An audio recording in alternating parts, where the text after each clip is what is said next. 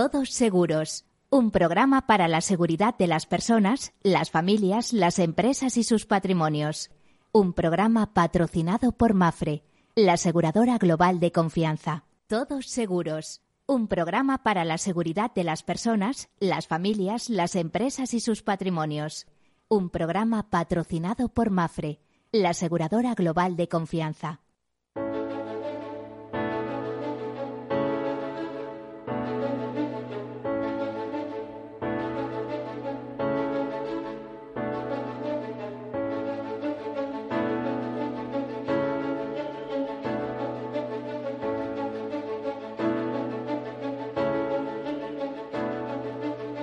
Buen día, bienvenidos, bienvenidos a este programa, a este programa en el que hablamos de seguros, seguridad, previsión, prevención, hablamos de riesgos y, damos opinión, información, eh, buenas ideas de cómo prevenir esos riesgos. Ya saben que todos tenemos eh, riesgos a lo largo de nuestras vidas, en las distintas facetas que afrontamos el riesgo es algo con el que hay que vivir, que no hay que tenerle miedo, que hay que afrontar esos riesgos de manera inteligente, que hay que hacer una correcta gestión de esos riesgos, lo cual empieza por ese proceso de risk management, de gestión de riesgos, que tiene su base primero en la identificación, porque si no somos capaces de identificarlos, pero vamos, esto es una cosa que trasciende a todas las esferas y a todos los estratos. Fíjense, el gobierno nuestro, cómo no supo venir ese riesgo que suponía una pandemia. Pero no nuestro gobierno, la humanidad al completo. Yo muchas veces me pregunto cómo el reaseguro, que es una verdadera atalaya para, contemplar los riesgos y las eh, necesidades que va a necesitar, eh, que, que, tiene la sociedad para conseguir luego una buena cobertura, una buena cobertura aseguradora, no fue capaz tampoco de, de, ver esto. Si es verdad que hubo el famoso evento 201, eh, esa prueba que se hizo en Nueva York en el año, en octubre de 2019, pero hasta ahí. Bueno, les decía, empieza por la identificación, sigue por el análisis, después por la financiación y cuantificación, y a partir de ahí por tomar ideas eh, o decisiones. Eh, ¿Qué hacemos con ello? Nos los quedamos, en lo cual es una especie de autoseguro, o los transferimos al mercado, que es lo más inteligente. Y para transferirlos al mercado, la mejor fórmula siempre, eh, casi siempre, ha sido el seguro. ¿Por qué? Porque por un precio conocido somos capaces de asegurar, de garantizar capitales muy elevados ¿eh? que de otra manera sería casi imposible. Es tan buena idea el seguro que no me parece ni medio normal, ni cualquier persona inteligente lo entiende así, que pases 20, 30 años pagando el precio de tu vivienda y no tengas un seguro mínimo y que ese esfuerzo de 20, 30 años se pueda ir por el sumidero no pagar 400 o 500 euros de seguro, ¿no? Bueno, pues dicho estas cosas, ya saben que el seguro es la solidaridad mercantilmente organizada, eso sí, para que pueda pagarla, en el caso del seguro privado, ya saben que hay seguro público y hay seguro privado, eh, al fin y al cabo la seguridad social es un sistema eh, público, eh, el sistema de pensiones también es un sistema público, en este caso de reparto, ya veremos con el tiempo si tiene que ir caminando de manera más efectiva hacia un sistema mixto, eh, que según algunos ya lo es, ¿eh? porque tiene un, pilar eh, que es de adscripción voluntaria. ¿no? Ya saben que todo esto se basa en los tres pilares. bueno, pues dichas estas cosas vamos a comenzar hablando de algunos temas que interesan. Por ejemplo, esa noticia eh, en relación con eh, la operación salida que hemos tuvimos a primeros de julio, en el cual ya alguna entidad nos advertía que había 1.300 radores disponibles, 15 furgonetas camufladas, 11 drones, dos helicópteros, en fin, todo un dispositivo para vigilar la conducta al volante. Eh, también hace muy pocos días se ha presentado por parte de Fundación Línea Directa eh, los últimos datos de un estudio que se llama Reincidentes Viales, un peligro para todos, análisis y evolución 2009-2018. Bueno, pues ahí los conductores no salen muy bien retratados. ¿eh? Es una extrapolación. Yo no sé hasta qué punto puede responder a, la realidad. En alguna rueda de prensa que yo he ido con esta fundación de línea directa, les he expuesto mis argumentos y la verdad es que las respuestas tampoco han sido demasiado satisfactorias, pero en fin, vamos a darlas por válidas. y dicen que eh, responsabilidad al volante, que cerca de 15 millones de conductores en España, que significa algo así como un 55%, se reconocen como reincidentes viales y uno de cada tres delitos en España se comete en contra de la seguridad vial, según este estudio. Pues parece que es eh, bastante bastante elevado. Dicen que se admiten conductas de la mayoría de los encuestados admite conductas de algo de alto riesgo eh, que reciben alguna infracción grave o muy grave en dos, tres o más ocasiones en el último año, algunos de los encuestados repito que yo creo que el problema está en extrapolar todo esto, no sé si será verdad o será un poco alarmista, eh, que, eh, bueno, que cerca de 400.000, luego ya se disgrega un poco por, provincias, por ejemplo en Murcia, pues 400.000 conductores confiesan tener conductas eh, de alto riesgo, o el 62% de los conductores asturianos, o el 55% eh, de los madrileños o que pues 8 de cada 10 eh, conductores desconocen eh, que la tasa de alcohol se considera delito o sanción. En fin, un galimatías que en definitiva viene a, mostrar que hace falta mucha educación vial, mucho conocimiento, que no vale solo ponerse al volante, sino que hay que ser muy conscientes de la importancia de tener una conducta responsable al volante no ya solo por nosotros, sino por lo que eh, por lo que llevamos entre manos y los daños que puede ocasionar. Y ojo, que un accidente lo puede tener cualquiera, que accidentes siempre ha habido. ¿eh? Por ejemplo, en este estudio, Línea Directa dice que el número de fallecidos en los últimos 10 eh, últimos 10 días de junio ha aumentado un 25% respecto al mismo periodo de 2019. Bueno, a lo mejor este año se puede justificar porque eh, estamos un poco enloquecidos saliendo con la famosa desescalada y la gente uf, está con ganas de todo, menos de seguir encerrada. ¿eh? Eh, de hecho, también se habla de que los accidentes de tráfico son una pandemia que cada año deja más de 1,3 millones de muertos en el mundo. Y en España la cifra pues supera los mil por poco, pero supera también los mil. Bueno, pues dicho esto, hablamos eh, con un experto en seguros, un mediador de seguros, como es Carlos Yuk, de la correduría Yuchueli. En esta ocasión, igual que en, programas anteriores, pues hemos hablado con corredores de seguros de Pravia o hablábamos con el presidente de FECAS en el Valle de Arán. Esta vez lo hacemos desde Baleares con Carlos Yuk. Carlos, eh, buenos, buen día. ¿Cómo vas? sí, día. muy buenos días a todos y a todas y encantado de hablar contigo, Miguel. Bueno, encantado con vosotros. A ver, yo te quería preguntar un poquito cómo ves toda la situación de los riesgos. A ver, son preguntas muy amplias, pero que tú tienes que contestar un poco, eh, eh, muy, un poco gráficamente. ¿Cómo ves la situación del seguro? ¿Cómo ves eh, la evolución de las nuevas contrataciones y, sobre todo, qué está ocurriendo allí en, en, en Baleares desde el punto de vista asegurador? Este año se mantendrá la cosa o el hecho de que dependáis mucho, que vuestra economía dependa mucho del turismo va a tener incidencia también en el sector asegurador? Sí, pues la verdad es que eh, yo creo que, tiene mucho que ver con lo que estabas diciendo, que es la percepción del riesgo, el conocimiento de los riesgos y, cómo nos lo tomamos, las, las actitudes humanas. Y bueno, en realidad aquí el problema que tenemos es realmente serio porque tenemos una un monocultivo en materia económica que es el turismo y lo que gira en torno al turismo, es decir, el campo, las empresas de instaladores, el transporte, el transporte de personas, de mercancías, todo gira en torno a, una actividad eh, turística que además tiene un, problema añadido y es estacional. Por tanto, se concentra en unos pocos meses eh, prácticamente toda la facturación eh, de, esta comunidad autónoma, todo el PIB de, esta comunidad autónoma. ¿Qué pasa? Pues que evidentemente nos está cayendo de lleno eh, un fenómeno pues que obliga a que las personas mantengan distancias, a que las personas no viajen o no puedan viajar.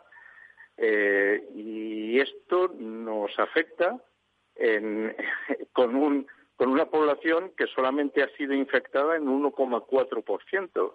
Es decir, realmente casi todos nosotros, casi todos los que estamos aquí en Baleares, estamos pendientes todavía de conocer al, al puñetero COVID, ¿no? Y esto, siendo un hub de comunicaciones y un espacio receptor de, personas, pues es realmente complicado. Eh, la industria hotelera, la industria turística en general, pero especialmente la hotelera, pues está presionando fuertemente porque, porque evidentemente se, se ve venir eh, una recaudación eh, penosa y está presionando a la autoridad pues para que eh, se relajen las medidas, pero realmente es, es un tema preocupante. Yo desde el punto de vista de riesgos no lo veo, no veo claro, nada claro. Y eh, desde, el punto de vista de riesgos, imagino que ahora mismo eh, la labor se centra más en mantener carteras que nueva producción, porque a ver quién hace pólizas nuevas con el patio que tenemos, ¿no? Incluso muchos pequeños comercios dirán, pero si es que no vamos a tener ni un tercio de facturación, o ni siquiera eso. ¿Eh? Bueno, es que, estáis de calle... sí, se dan dos situaciones. La primera es que efectivamente las empresas están y las familias están viendo cómo sus ingresos disminuyen y en algunos casos incluso se evaporan. Bien, hay muchísimos hoteles, por ejemplo, que están cerrados, muchísimos negocios relacionados con el ámbito turístico que están cerrados y, por tanto, con una facturación cero. Eh, por otra parte, pues cabría pensar en que aquellos que, que vayan a tener actividad, pues estarían más interesados todavía en, colocar ciertos riesgos que hasta ahora no existían o no, no se veían, ¿vale? Como son el tema, por ejemplo, de las paralizaciones de negocios eh, a consecuencia pues de una medida decretada por la autoridad por la imposibilidad, por ejemplo, de, Carlos, que sus Perdona, perdona, un segundito, que te dé un pequeño corte. Eso se hace mediante un seguro de contingencia, es un seguro de cancelación, eh, directamente, un seguro que normalmente no se suele hacer, que no.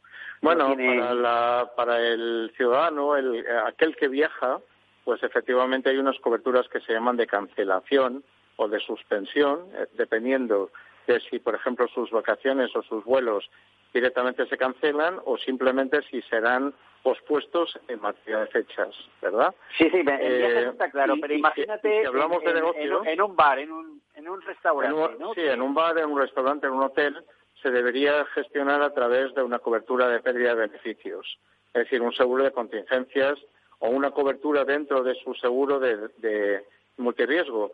Lo que pasa es que en ese caso todos los seguros eh, que existen en el mercado contemplan la paralización de negocio exclusivamente si existe un daño material previo que provoca la, suspensión de la actividad. Pero si es una circunstancia como lo que hemos vivido ahora, está expresamente fuera del marco de cobertura de, de las pólizas de daños materiales. Esto es un poco penoso porque efectivamente mucha gente va a tener unas pérdidas de beneficios impresionantes y no van a tener a quién recurrir. De hecho, me consta que el Consorcio de Compensación de Seguros ya está estudiando esta posibilidad. O sea, es decir, esto habría que incorporarlo. Esto lo tenemos ahora, pero nos puede venir otra oleada dentro de cinco, seis o siete años, ¿no? Y, o, meses.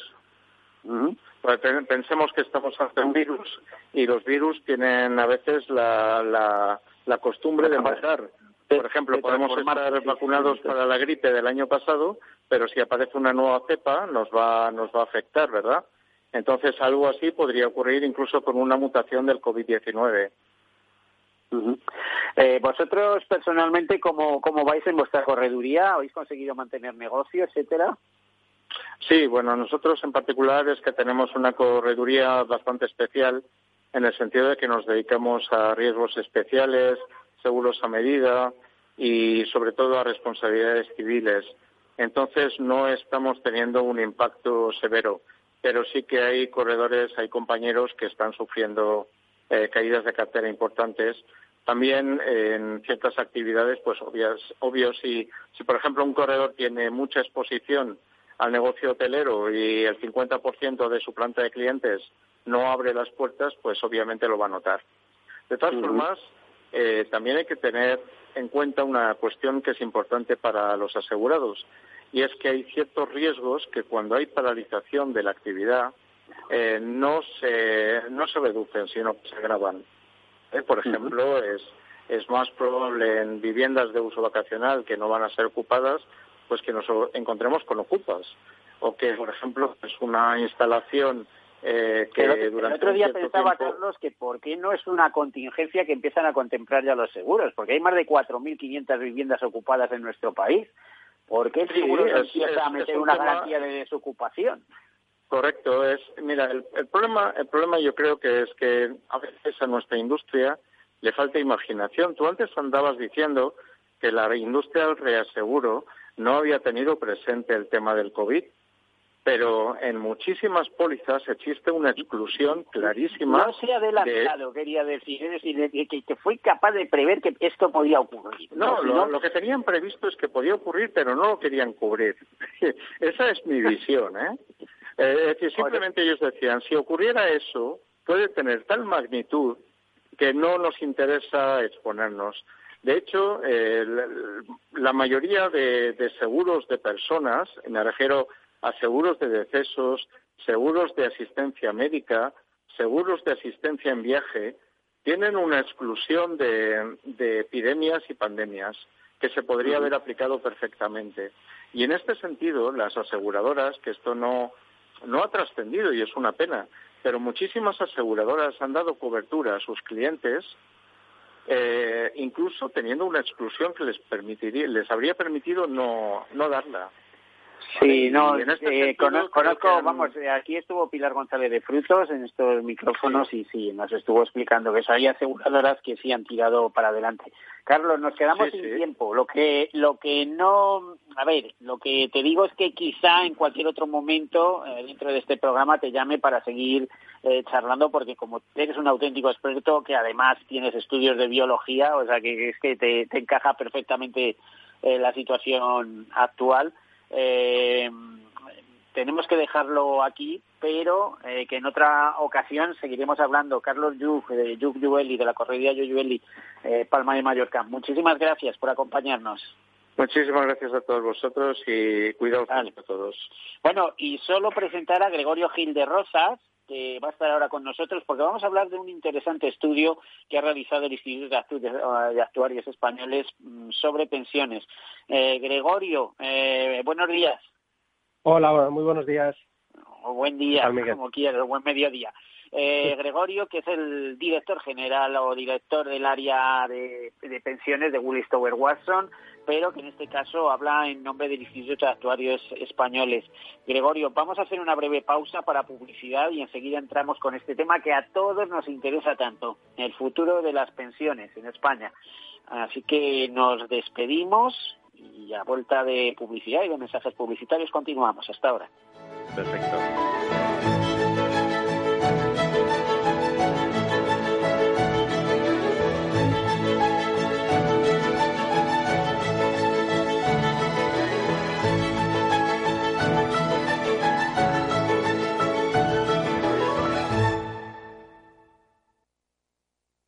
Picos de Europa, 10 de la noche, población más cercana a 30 kilómetros y tu coche no arranca. Este verano tu coche no puede fallar y tu seguro aún menos. Por eso con Mafre tu seguro de coche tiene asistencia 24 horas incluso en vías no aptas. Ahora hasta un 50% de descuento y muchas ventajas más. Consulta condiciones en mafre.es. Mafre. Imagina un seguro de salud que te ofrece todas las especialidades con los mejores centros y profesionales.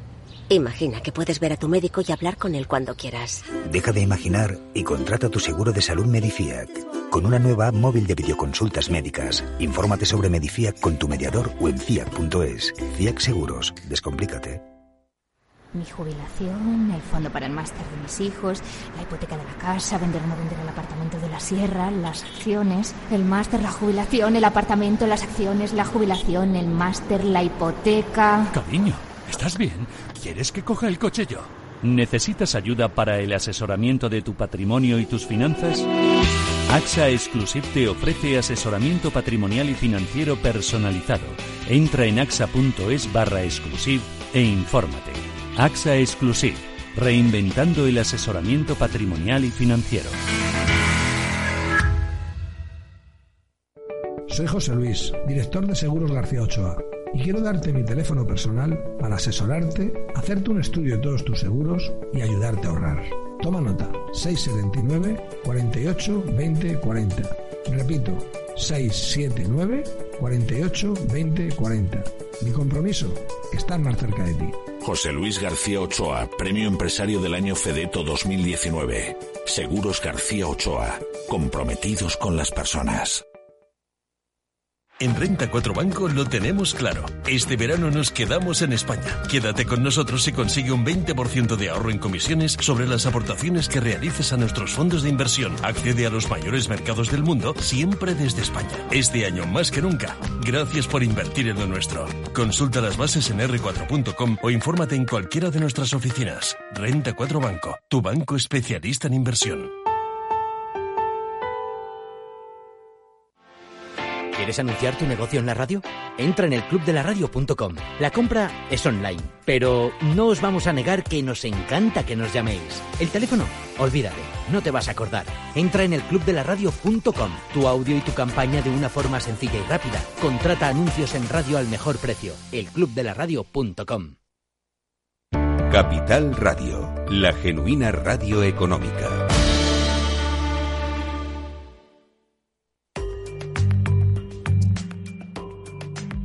La digitalización de las empresas.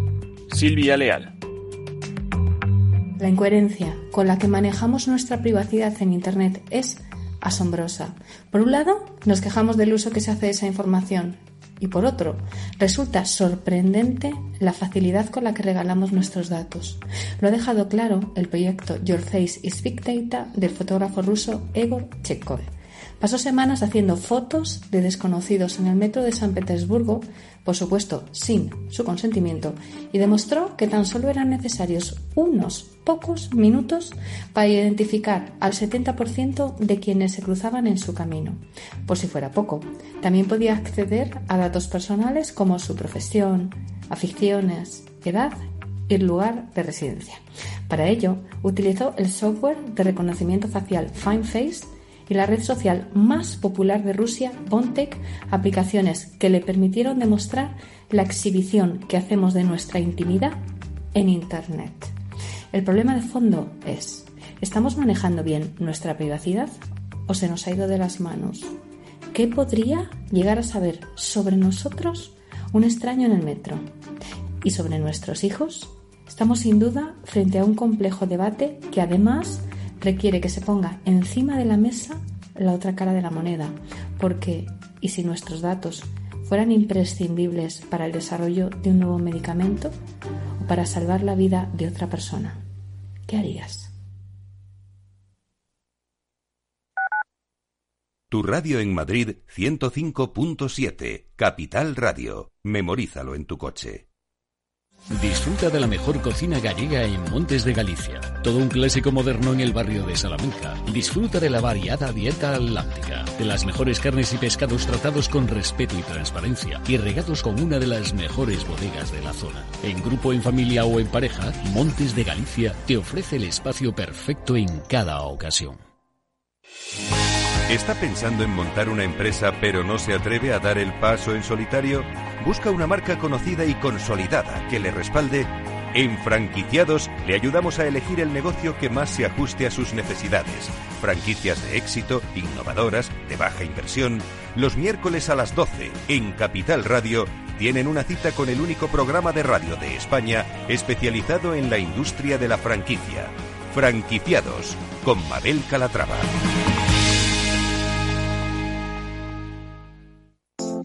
Horno San Onofre. Somos pasteleros y eso nos gusta. Utilizamos materias primas que nos hacen disfrutar y elaboramos todos nuestros productos de forma artesanal, sin sucedáneos, ni margarinas, ni grasas trans. Sabemos que las cosas buenas son importantes. Con el hashtag buscamos gente dulce. Horno San Onofre, calle San Onofre 3, teléfono 91 532 9060 y calle Hernani 7, teléfono 91 554 3396. También nos encontrarás en el mercado de San Miguel, 3 www.pasteleriasanonofre.com.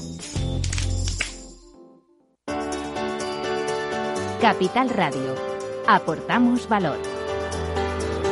¿Cuándo se puede realizar un ERTE? Se pueden tramitar expedientes de regulación temporal de empleo cuando existan las siguientes causas, fuerza mayor o causas económicas técnicas o de producción.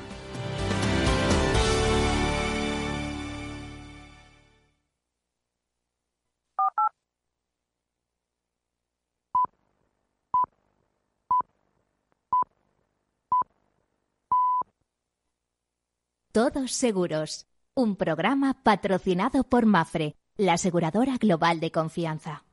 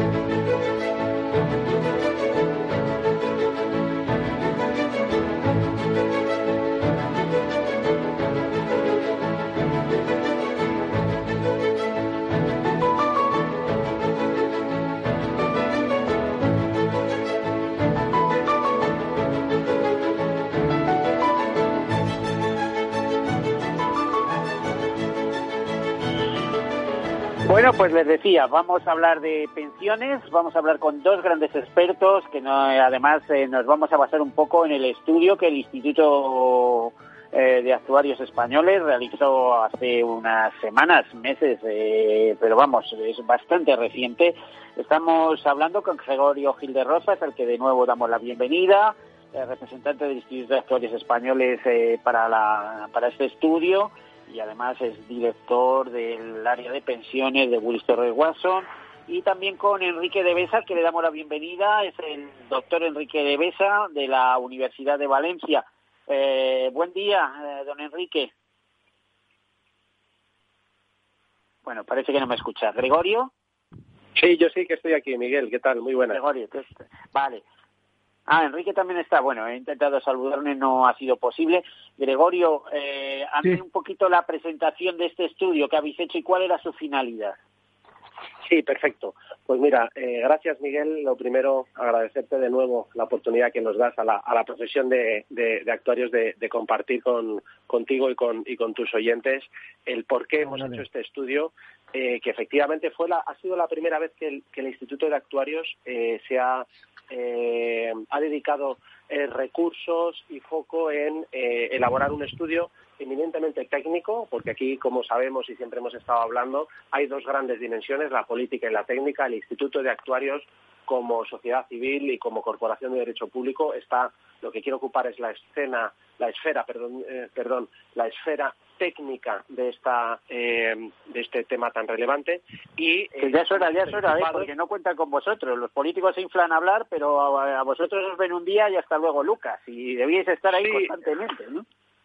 Sí, sí, pero bueno, seguiremos insistiendo efectivamente porque somos conscientes de que las decisiones son políticas, pero se tienen que basar en, en, datos, en, aspectos técnicos que aquí el, propio instituto pues está muy bien posicionado para, para compartir con la sociedad, con los políticos, eh, eh, la máxima transparencia, también pensando en todos los jubilados que tenemos, en los más de 9 millones de, pensionistas que tenemos, pero también en los más de 18 o 19 millones de trabajadores cotizantes que también querrán cobrar en un momento dado. Y esta ha sido la primera vez que a través de este estudio que hemos eh, realizado, pues eh, hemos puesto eh, negro sobre, sobre blanco en un informe completo analizando cinco grandes dimensiones que ahora os comentaremos porque eh, Enrique ha sido el coordinador técnico de este estudio que ha aglutinado a, mucho trabajo, muchos expertos pensando en el tema, actuarios y no, y no, actuarios es importante también, es decir, hay muchos expertos que, eh, que no siendo actuarios sí que quieren colaborar con nosotros y nos eh, enriquecen muchísimo más la, la visión. Y aquí, en este eh, análisis, lo que hemos analizado han sido cinco principales aspectos. Por un lado, dos que normalmente se suelen eh, analizar, que es la sostenibilidad financiera y la suficiencia, ¿vale? Pero hemos incorporado tres dimensiones adicionales eh, interesantes, que es la sostenibilidad actuarial, que ahora comentaremos, eh, que es la equidad actuarial y la eficiencia del sistema de pensiones eh, español. Entonces, esos cinco apartados, que ahora iremos nombrando poco a poco grandes reflexiones, lo que nos traduce los distintos análisis que hemos realizado es que, bueno, pues que el sistema español pues no goza de muy buena salud financiera y que en el futuro pues eh, va a ir eh, incluso a peor, ¿vale? Entonces, esto se ha tenido en cuenta sin tener en consideración eh, ningún impacto de, del COVID-19 porque lo realizamos justo antes de, anunciar, em, vamos, de, acontecer este, este tema eh, en cuyo caso habrá que distinguir también cuando eh, refresquemos de alguna forma este estudio los impactos más estructurales, que son los que salen de este informe, de aquellos más coyunturales, que lo que va a hacer es que incluso las expectativas, las peores expectativas que, veíamos, pues que, cuando consideremos este año van a ser incluso bastante peores, ¿vale? Mm, a ver, eh, Enrique, ¿estás por ahí? Enrique de Besa. Sí, sí, buenos días. Buenos días. Hola, buenos días o buen día. Eh, bueno, te, presentaba antes, doctor Enrique de Besa, economista, actuario, eh, eh, docente de la Universidad de Valencia, uno de los grandes expertos así considerados por el Instituto de Actores Españoles, por todos tus compañeros de profesión, y has participado también en este estudio. Con, con, este estudio exactamente a quién queríais enviar un mensaje, pues, supongo que a la sociedad, pero de, que se tengan en cuenta una serie de criterios técnicos. Yo, por ejemplo, no, sin meterme en temas técnicos, como persona que va por la calle, aprecio o, observo que hay una especie de penalización al ahorro en este país, ¿no? Es decir, en, usted no ahorre que hay que consumir para mover economía. Ya sabemos que el 70, a veces hasta el 80% de la economía es consumo etcétera. Pero, pero es que hay que hacer las dos cosas, hay que ahorrar y hay que consumir y hay que favorecer el ahorro. Y parece ser que este gobierno está pensando en quitar los incentivos al ahorro previsión, que es eh, la mayor tasa de ahorro que tiene cualquier país eh, avanzado, cualquier nación avanzada. A ver, tenemos que caminar hacia un sistema mixto de pensiones, tenemos que ahorrar, hay que incentivar el ahorro en vez de penalizarlo Enrique, una serie de cuestiones que quedan ahí. Sí, bueno, está claro que en la etapa pasiva eh, los, ingresos disminuyen y por lo tanto hay que redistribuir desde la etapa activa a la pasiva. Entonces, está claro que el sistema público de pensiones ayuda porque nos obliga a, a cotizar, nos obliga a redistribuir y también habría hay que complementarlo con el ahorro privado en la medida que cada uno pueda pero deben ponerse facilidades para todo eso, no poner palos en la rueda, ¿no? como normalmente se dice, tanto en la privada como en en la pública también, una, una de las conclusiones del, del, informe también es que existen pocos incentivos para seguir eh, cotizando a partir de la edad, a partir de una cierta edad, lo cual debería ser al contrario, ¿no? Las penalizaciones. Fíjate, te voy a dar un caso que es el mío, ¿eh? con, con la edad que yo ya sobrepaso los 60 años.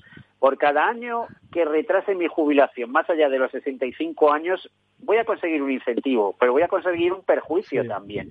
Y es que me van a, eh, me van a, eh, digamos, a contabilizar, en vez de a lo mejor 22 años, los 22 últimos años, pues van a ser los 23, los 24, los 25. Y probablemente en cualquier momento surja algo que diga, y vamos a continuar, y serán los 26, 27, 28. En la medida que se vayan incrementando los años contemplados para establecer la jubilación en último término, Ojo que la jubilación tampoco es para tirar cohetes, ¿eh? como dicen en este país, o somos mileuristas o dos mileuristas, los jubilados no, pero no van más allá pues no sé dónde están las ventajas. De, oiga, mire, es que si tiene más de 40 años cotizados, le damos a lo mejor 45 años, como sería mi caso, que voy, voy a batir un récord eh, llegando a 50, eh, le vamos a dar un 4% más.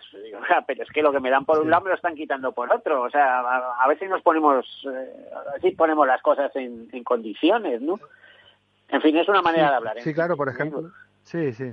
El 4% ese que has comentado, que es la mejor bonificación a la que puedes acceder en caso de que hayas cotizado muchos años, como, como es tu caso. Eh, lo que 48 o 49 años tengo ya. Pues, pues, muchos, muchos son, sí. Ya tiene mérito también. Pero lo que hacemos también es valorarlo actualmente, porque claro, retrasar un año es que vas a cobrar un año menos la pensión, hay que ajustarlo por las probabilidades de supervivencia y lo que decimos es que ese 4% está mal calculado, que debería ser un 6, un 7 o más para que sea para que haya un incentivo y para que tú no pierdas, como estabas diciendo, por retrasar la edad de jubilación. ¿no? sí, pero si tienes, ahora mismo hay dos amenazas. Una, que te, que te van a contemplar más años de cotización y dos, que te va a entrar en vigor el factor de sostenibilidad en 2023 que te va a reducir. O sea, no me compense por un lado y me lo quite por otro, porque todo lo que quiero es jubilarme a los 63 y quitarme en medio.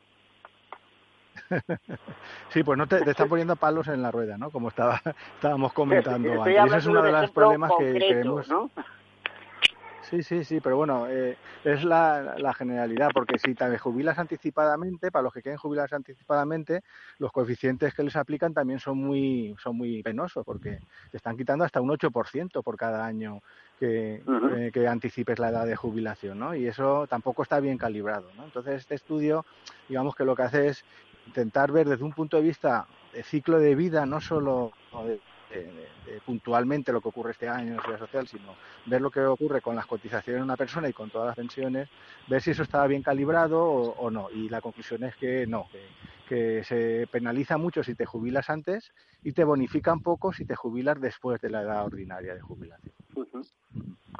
Entonces, retrasar o fórmulas mixtas que, bueno, yo creo que han empezado lentamente, pero que cada vez van a más, que es el, los modos de jubilación activa, ¿no? De cobrar una parte de la jubilación o cobrarla entera, pero creando puestos de trabajo, lo cual eh, pues honra mucho a aquellas personas que quieren continuar de alguna manera, no tan activamente, pero que, pueden estar supervisando sin necesidad de estar 14 horas trabajando. Por ejemplo, digo, caso de los autónomos, que tú ya sabes que eso es una dedicación tremenda, ¿no?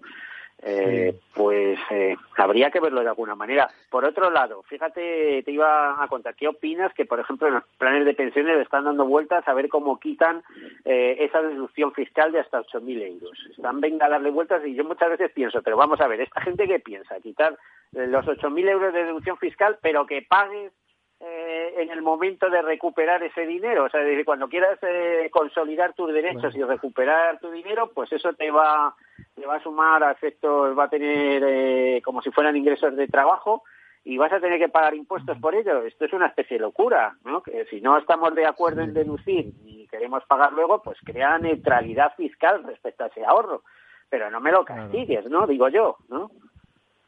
Sí, no, eh, yo creo que hay bastante confusión con, con lo del tema, por ejemplo, de planes de pensiones, que se cree que la gente parece que haya una, un ahorro Pero que tienes una fiscalidad definida, parece el un chollo, pero que no es un chollo. es diferir el pago, es diferir el pago, que es lo que ocurre con las pensiones públicas también. Estás difiriendo el pago y entonces te, aparece en tu declaración del impuesto sobre la renta como rendimiento del trabajo, porque antes te lo has podido deducir. Gregorio, ¿qué opinas de todo esto también? Gregorio. Sí, sí. Sí, tal eh, en línea con lo que está comentando Enrique ahora, eh, claro, em, realmente se está jugando, y, no es eh, actualmente, sino que en los últimos años siempre ha habido eh, muchos cambios de, de, política fiscal, que si nos hemos centrado, desde mi punto de vista, en temas menores, cuando posiblemente lo que tendríamos que estar pensando es cómo van a vivir nuestros eh, compatriotas, vamos a decirlo así, eh, en los próximos 20, 30 años cuando se vayan jubilando. Entonces, las pensiones que estábamos mencionando de la seguridad social va a hacer que de alguna otra forma las pensiones futuras van a ser menores que las actuales y por tanto esas personas o reducen su calidad de vida o inician el ahorro a día de hoy para que a través de eh, eh, la capitalización compuesta, que no es otra cosa que reinvertir los, eh, los dividendos y, toda la rentabilidad, pues consigan reducir ese 20-30% de pensiones en el futuro en mayor ahorro. Y ese mayor ahorro quizá a la hora de incentivarlo no es tanto con medidas eh, fiscales desde mi punto de vista, que también pueden ayudar, porque a día de hoy, como bien estáis diciendo, no están, lo que estamos haciendo es diferir la tributación, no se está eh, haciendo ninguna extensión, sino también, oye, pues que generalizar de alguna forma a todas las empresas, sabiendo que tenemos eh, pequeñas y medianas, en cuyo caso aquí en España tendríamos que favorecer también el, ahorro empresarial, eh, que fuese muy sencillo de contratar, como se están haciendo en la mayoría de los países, y que poco a poco, pues, pues con cada nómina, siempre y cuando se pueda, se vaya ahorrando ese dinero que lo que va a hacer es mm, conseguir que esas personas que se jubilen dentro de 20 o 30 años mantengan el mismo nivel de vida que a día de hoy eh, sí están teniendo los pensionistas actuales, ¿vale? Entonces, eso es parte de las reflexiones que hemos, que, hemos estado eh, teniendo. Déjame, Miguel, que mencione también otro punto, que cuando analizamos eh, las aportaciones, las cotizaciones que hacemos cada uno de nosotros, en general y en media, al sistema y las comparamos con las pensiones que vamos a recibir, hay un 30% de déficit. Es decir, eh, nos van a pagar un 30% más de lo que hemos puesto en general y en media. Entonces, eso no hace que sea sostenible actuarialmente el sistema. Eso va a requerir eh, cambios que, eh, de alguna forma, tendrán que, decidir los políticos. Pues complicada la cosa, porque aparte los políticos se enfrentan a la presión de la calle, que te están diciendo que pensiones mínimas de 1080 pues habrá mucha gente eh, que, no, le compense eh, cotizar las máximas, ¿no? bueno, a mí me compensa cotizar la mínima y comprarme tres apartamentos y alquilarlos, ¿no? Claro, en fin, aquí, eh, tendrían, tendrían que llegar a un acuerdo, a un, al mayor consenso posible, principalmente y, quizá en la herramienta que tenemos es el Pacto de Toledo, ante cualquier cambio en materia de pensiones, pero aquí todos nosotros, los tres que estamos en esta conversación y todos los oyentes y todos los los conciudadanos españoles, eh, cualquier medida en materia de pensiones deberían mm, decirnos cuatro aspectos, en todas ellas. Vengan de donde vengan, vengan del gobierno, de la oposición, de donde sea. Por un lado, ¿cuánto va a costar esa medida? Dos, ¿cómo se va a pagar? Tres, ¿quién la va a pagar? Si la van a pagar los actuales eh, o los futuros eh, cotizantes. ¿Y, ¿Y cuándo se va a pagar? ¿Vale? ¿Cuánto cuesta? ¿Cómo se va a pagar? ¿Quién la va a pagar? ¿Y cuándo se va a pagar? Son aspectos que no son el tema de pensiones, sino en ninguna de las dimensiones eh, políticas se suelen compartir.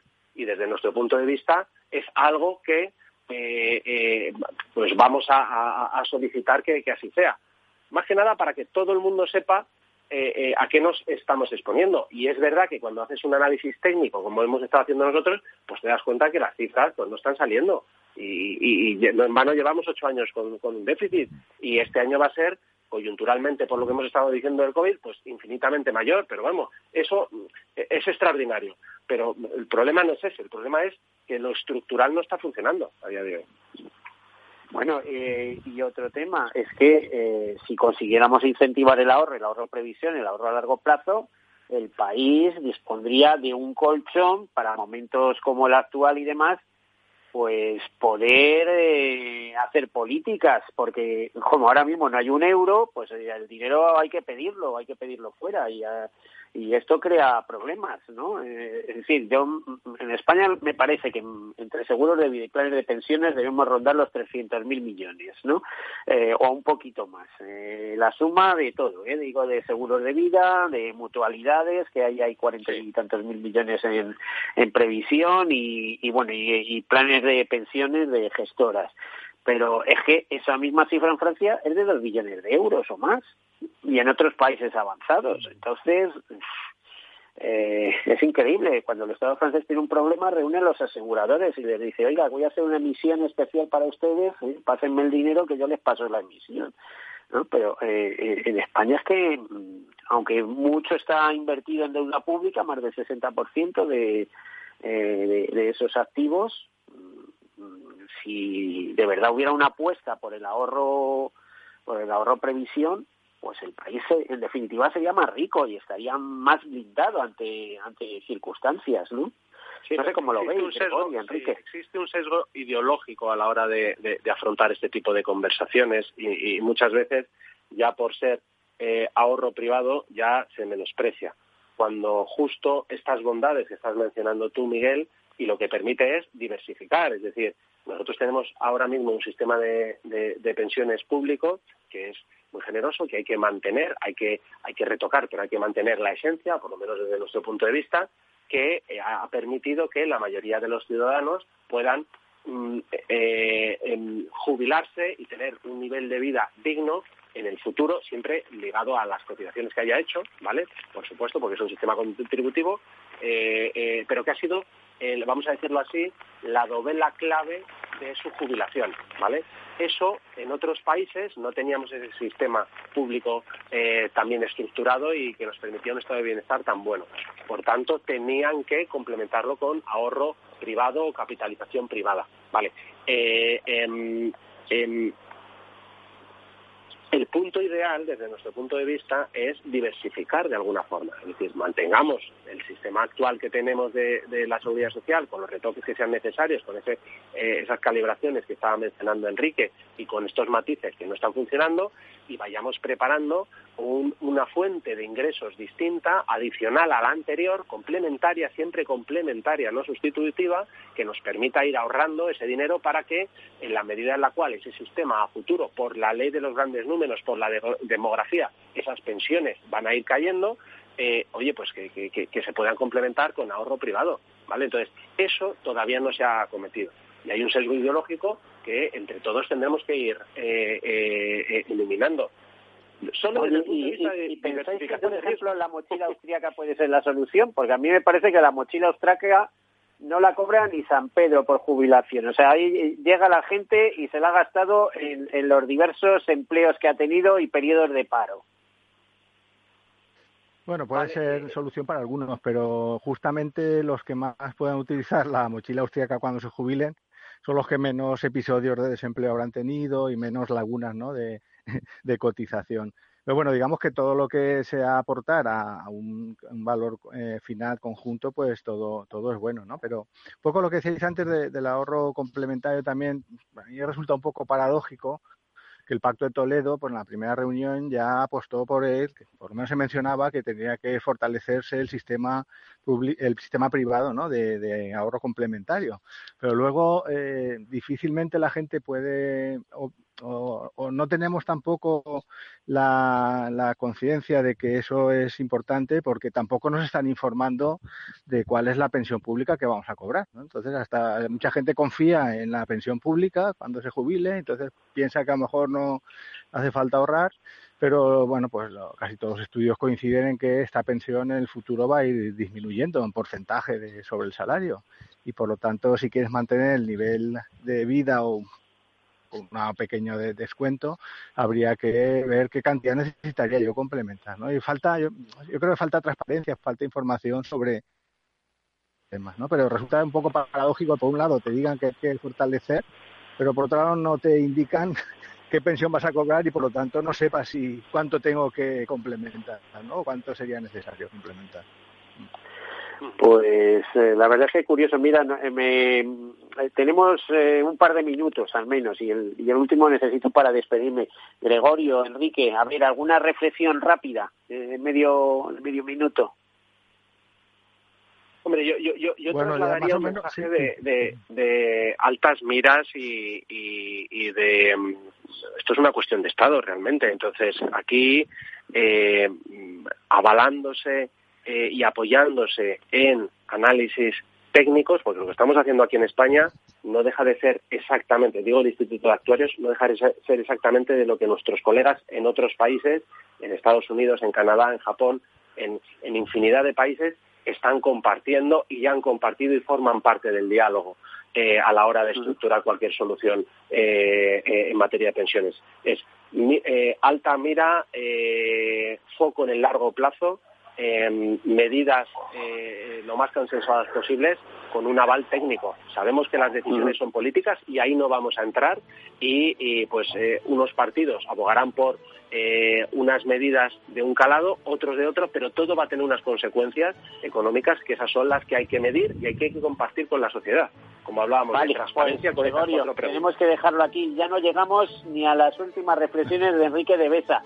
Os lo agradezco muchísimo. Si estáis dispuestos, a la vuelta del verano volvemos a retomar eh, este tema con vosotros dos y volvemos a darle una vuelta al completo porque es un tema muy interesante eh, que nos afecta a todos de alguna manera, antes o después. Gregorio Gil de Rosas, eh, representante del Instituto de Actuarios Españoles, Enrique de Besa, también representante del Instituto de Actuarios Españoles, profesor de la Universidad de Valencia, expertos, coordinadores de los estudios y de las eh, conclusiones del Instituto de Actuarios para la reforma del sistema de pensiones y de los estudios. Muchísimas gracias por estar aquí con nosotros.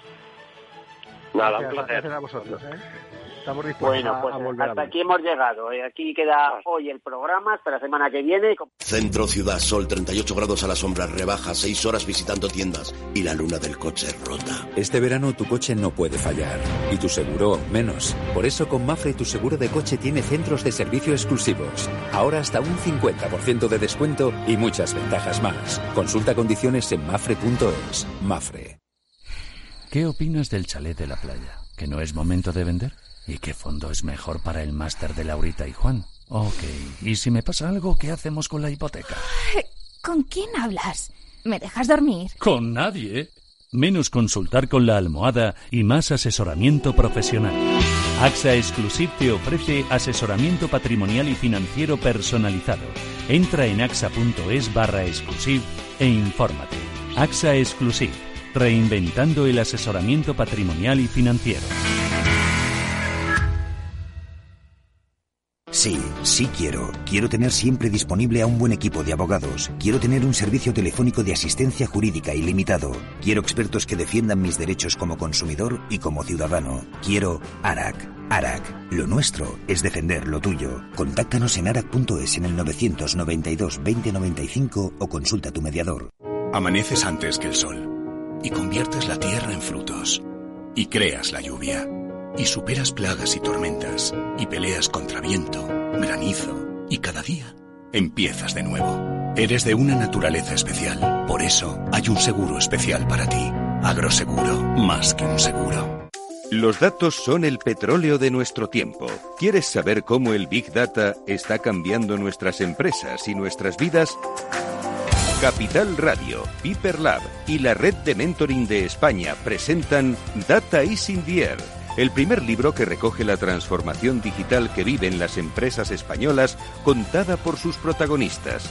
Data is in un libro para leer este verano y que también se escucha. Necesitas saber por qué los datos son el nuevo capital. Busca el libro en Amazon o pregúntanos por él. Data is in.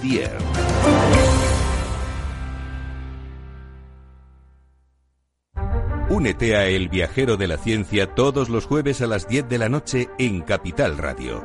Acompáñanos por todo el mundo en nuestra búsqueda de las noticias más impactantes sobre ciencia y tecnología. Síguenos en las redes sociales y en el podcast buscando El Viajero de la Ciencia. El Viajero de la Ciencia, con Carlos Alameda. Escuchas Capital Radio, Madrid 105.7, la radio de los líderes. Disfruta de la mejor cocina gallega en Montes de Galicia. Todo un clásico moderno en el barrio de Salamanca. Disfruta de la variada dieta atlántica, de las mejores carnes y pescados tratados con respeto y transparencia y regados con una de las mejores bodegas de la zona. En grupo, en familia o en pareja, Montes de Galicia te ofrece el espacio perfecto en cada ocasión. Esto te estás perdiendo si no escuchas a Luis Vicente Muñoz en Capital, La Bolsa y la Vida. Si esta fuera mi, la inauguration speech de John Fitzgerald Kennedy, pues diría que no se pregunten ustedes qué puede hacer la seguridad social por ustedes, sino qué pueden hacer ustedes por la seguridad social. Pues después de 130 años, la seguridad social, que ha servido admirablemente bien a la sociedad y a la civilización, está exhausta. No te confundas. Capital, la bolsa y la vida. El original. En el restaurante Gaztelubides somos rigurosos con la selección del producto para crear recetas imaginativas que acompañamos de una bodega generosa y brillante y de nuestra magnífica terraza durante todo el año. Restaurante Gaztelubide, carretera de La Coruña, kilómetro 12200, La Florida. Teléfono 91 372 8544. Una recomendación del programa gastronómico Mesa y Descanso. Capital Radio Aportamos valor. ¿Desde cuándo y hasta cuándo se pueden solicitar garantías con cargo a la línea de avales ICO COVID-19? Las entidades financieras pueden solicitar el aval para los préstamos y operaciones suscritas con autónomos y empresas formalizados o renovados hasta el 30 de septiembre de 2020. El plazo podrá ampliarse siempre en línea con la normativa de ayudas de Estado de la Unión Europea por acuerdo del Consejo de Ministros. Capital Radio